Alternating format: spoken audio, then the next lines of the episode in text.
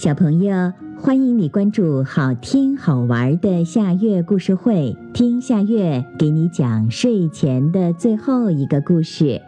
你准备好了吗？现在夏月故事会开始啦！贪玩的太阳，太阳是个贪玩的孩子。深更半夜，他睡不着，突然想到外面去走走。拨开一片又一片白云，太阳从山的后面出来了，天空一下就被照得亮堂堂的。睡在稻草堆上的大公鸡被刺眼的阳光照醒了，他一看，哟，天亮了！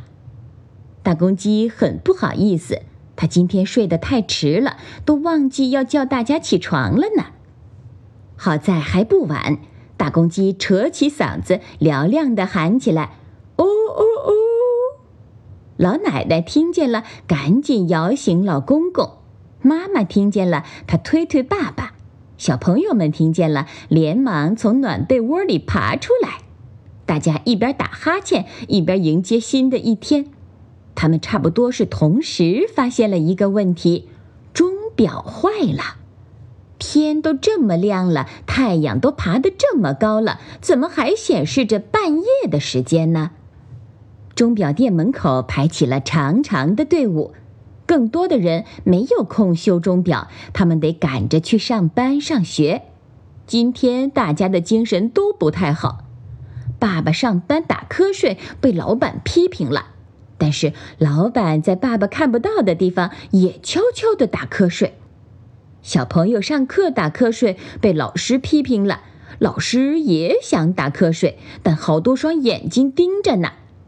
妈妈一边打瞌睡，一边炒鸡蛋，把鸡蛋都给炒糊了。大家都觉得我们是不是生病了？平常可不会这样啊。但大家都不知道是怎么回事儿，知道的只有我们贪玩的太阳。他本来只想玩一会儿就回去睡觉的，没想到玩着玩着，大地上就这么热闹了。他只好提前上班了。太阳也很困，很困，很想睡觉。太阳看到大地上那么多人都很困，很困的样子，他很不好意思。太阳决定提前下班。他早早地回到自己山后的家。太阳是红着脸跑回家的，所以天边都被染红了。大家松了一口气，太阳下山了，天黑了，睡觉也不会被说成是懒虫了。太阳对自己说：“以后绝对不能半夜爬起来玩了，看带给大家多大的麻烦呐！”不过，太阳带来的麻烦还没结束呢。因为等明天他按照正常时间爬起来上班的时候，大家就又要觉得钟表怎么又坏了。